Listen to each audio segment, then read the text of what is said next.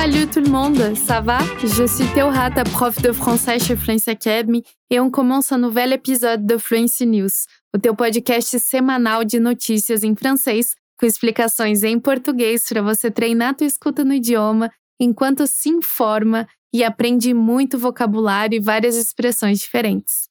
Antes das nossas primeiras notícias, eu quero te fazer um lembrete muito especial. Se você estiver ouvindo esse episódio na semana em que ele for ao ar, significa que a gente vai estar tá na Black Friday da Fluency Academy. Vai ser a nossa maior e a nossa melhor promoção do ano. Se eu fosse você, corria agora mesmo para se inscrever no link que está na descrição para não perder de jeito nenhum essa oferta. Recado dado e agora vamos lá. Tu es prêt? Tu es prête?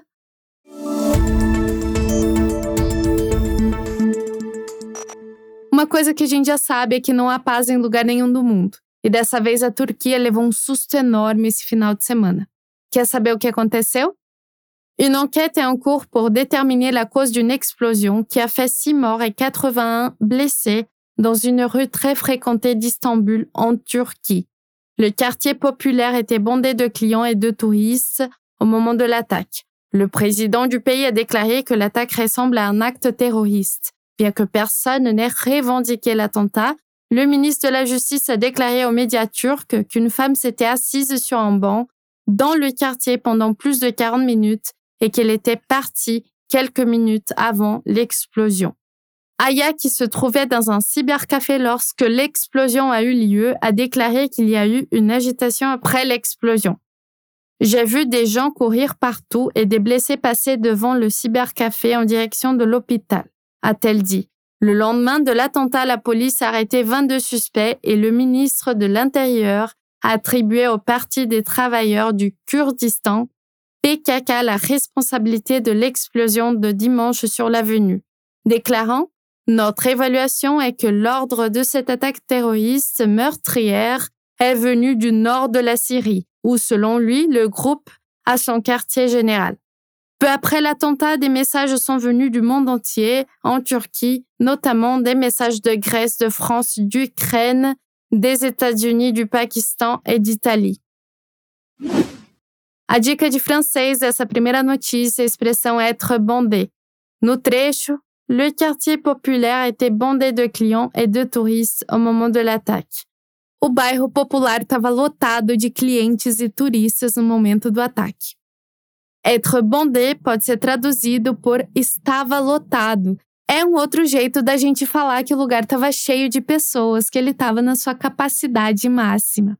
Vamos ver alguns outros exemplos para você saber como usar essa expressão no cotidiano? Le théâtre était bondé d'enfants. O teatro estava cheio de crianças. Nos hôpitaux sont bondés. Nossos hospitais estão cheios.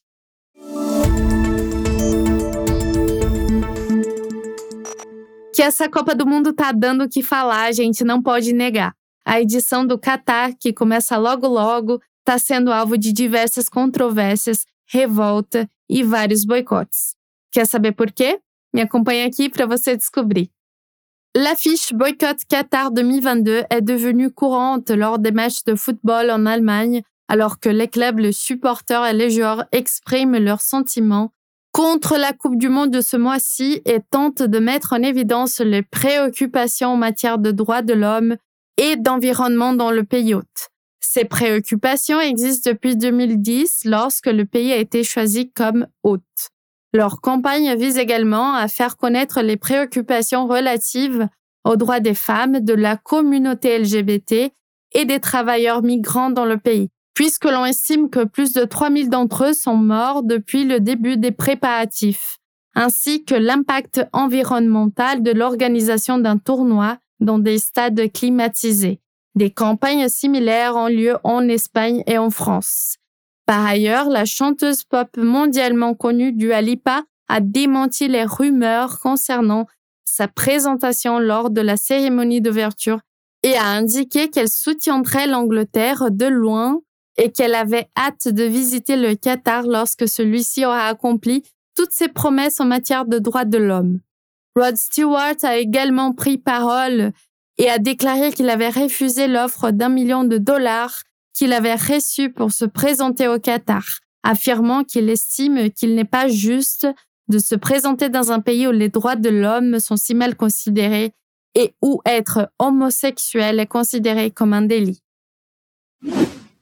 Extremamente necessária essa conscientização das pessoas influentes em relação ao Catar.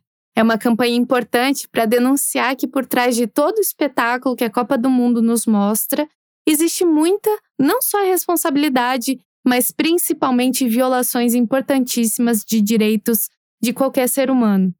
Essas denúncias não vão interromper o evento, mas eu acredito que elas vão chamar a atenção das autoridades mundiais. Bom, a nossa segunda notícia de hoje é a diferença entre d'ailleurs e par ailleurs, duas expressões muito importantes que às vezes confundem a cabeça de quem está começando a estudar o francês. Olha só essa frase.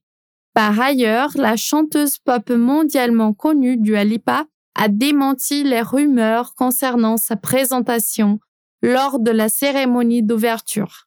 Essa frase pode ser traduzida como: Além disso, a cantora pop mundialmente conhecida Dua Lipa negou os rumores de que se apresentaria na cerimônia de abertura. Nessa frase, par ailleurs significa por outro lado, por outro caminho, por outro meio. A ideia aqui é complementar o ponto de vista. O uso de par ailleurs acrescenta informações adicionais que podem ser opostas ou não relacionadas com a ideia principal. Par ailleurs é também usado como sinônimo de mais, porém. Olha esses exemplos. Vincent est très exigeant, par ailleurs, il me plaît bien. O Vincent é muito exigente, mas eu gosto dele. Jean est très intelligent, par ailleurs, il est moins dynamique. Jean é muito inteligente, porém ele é menos dinâmico. Tudo bem até aqui? Eu espero que sim. Agora vamos ver como usar o d'ailleurs. Bom, d'ailleurs pode ser traduzido como a propósito e com a intenção de conectar duas frases usando o mesmo sujeito como base. Com isso, o d'ailleurs vai enfatizar uma consequência lógica, uma confirmação de alguma coisa. Vamos ver os exemplos? Je dois aller chercher mes enfants à l'école. D'ailleurs, il est déjà l'heure de partir. Tenho que buscar os meus filhos na escola. Falando nisso, já está na hora de ir. Eu vou te mostrar um outro exemplo para você fixar bem essa expressão. J'adore voyager, d'ailleurs, je viens de rentrer du Brésil. Eu adoro viajar, inclusive acabei de voltar do Brasil. E aí, conseguiu aprender a diferença entre d'ailleurs e par ailleurs?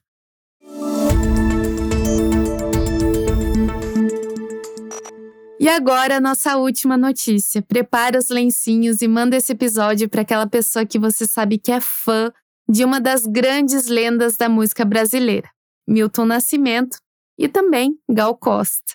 Eu já estou emocionada antes de começar, mas vamos lá.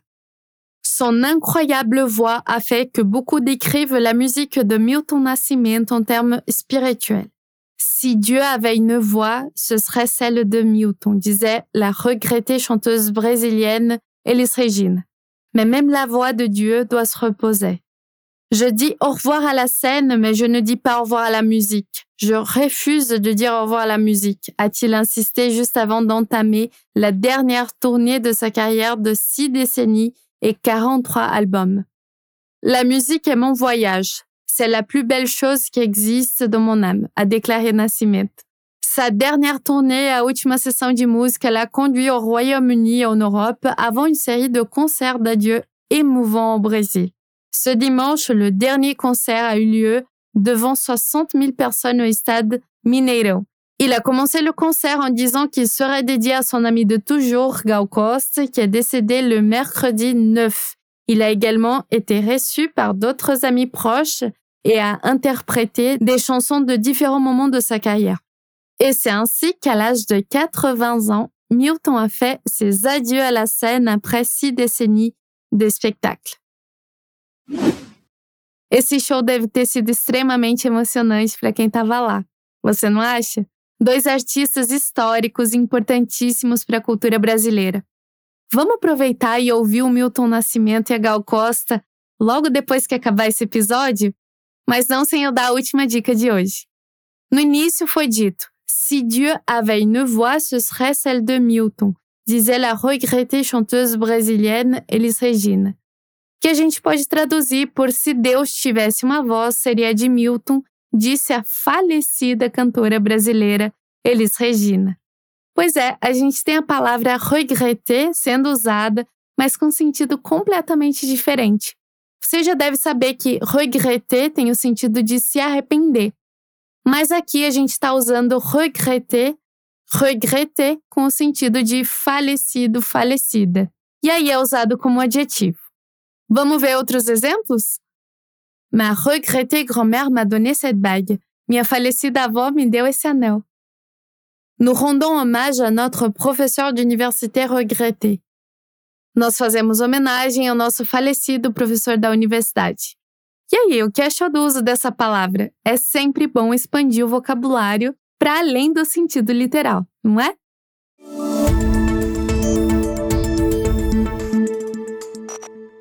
Et c'est tout pour aujourd'hui. Obrigada por me escutar até aqui, foi ótimo estar com você de novo e eu espero que você tenha gostado desse episódio. Ah, e não esquece de acompanhar a gente também lá no Instagram, arroba Francês. A bientôt!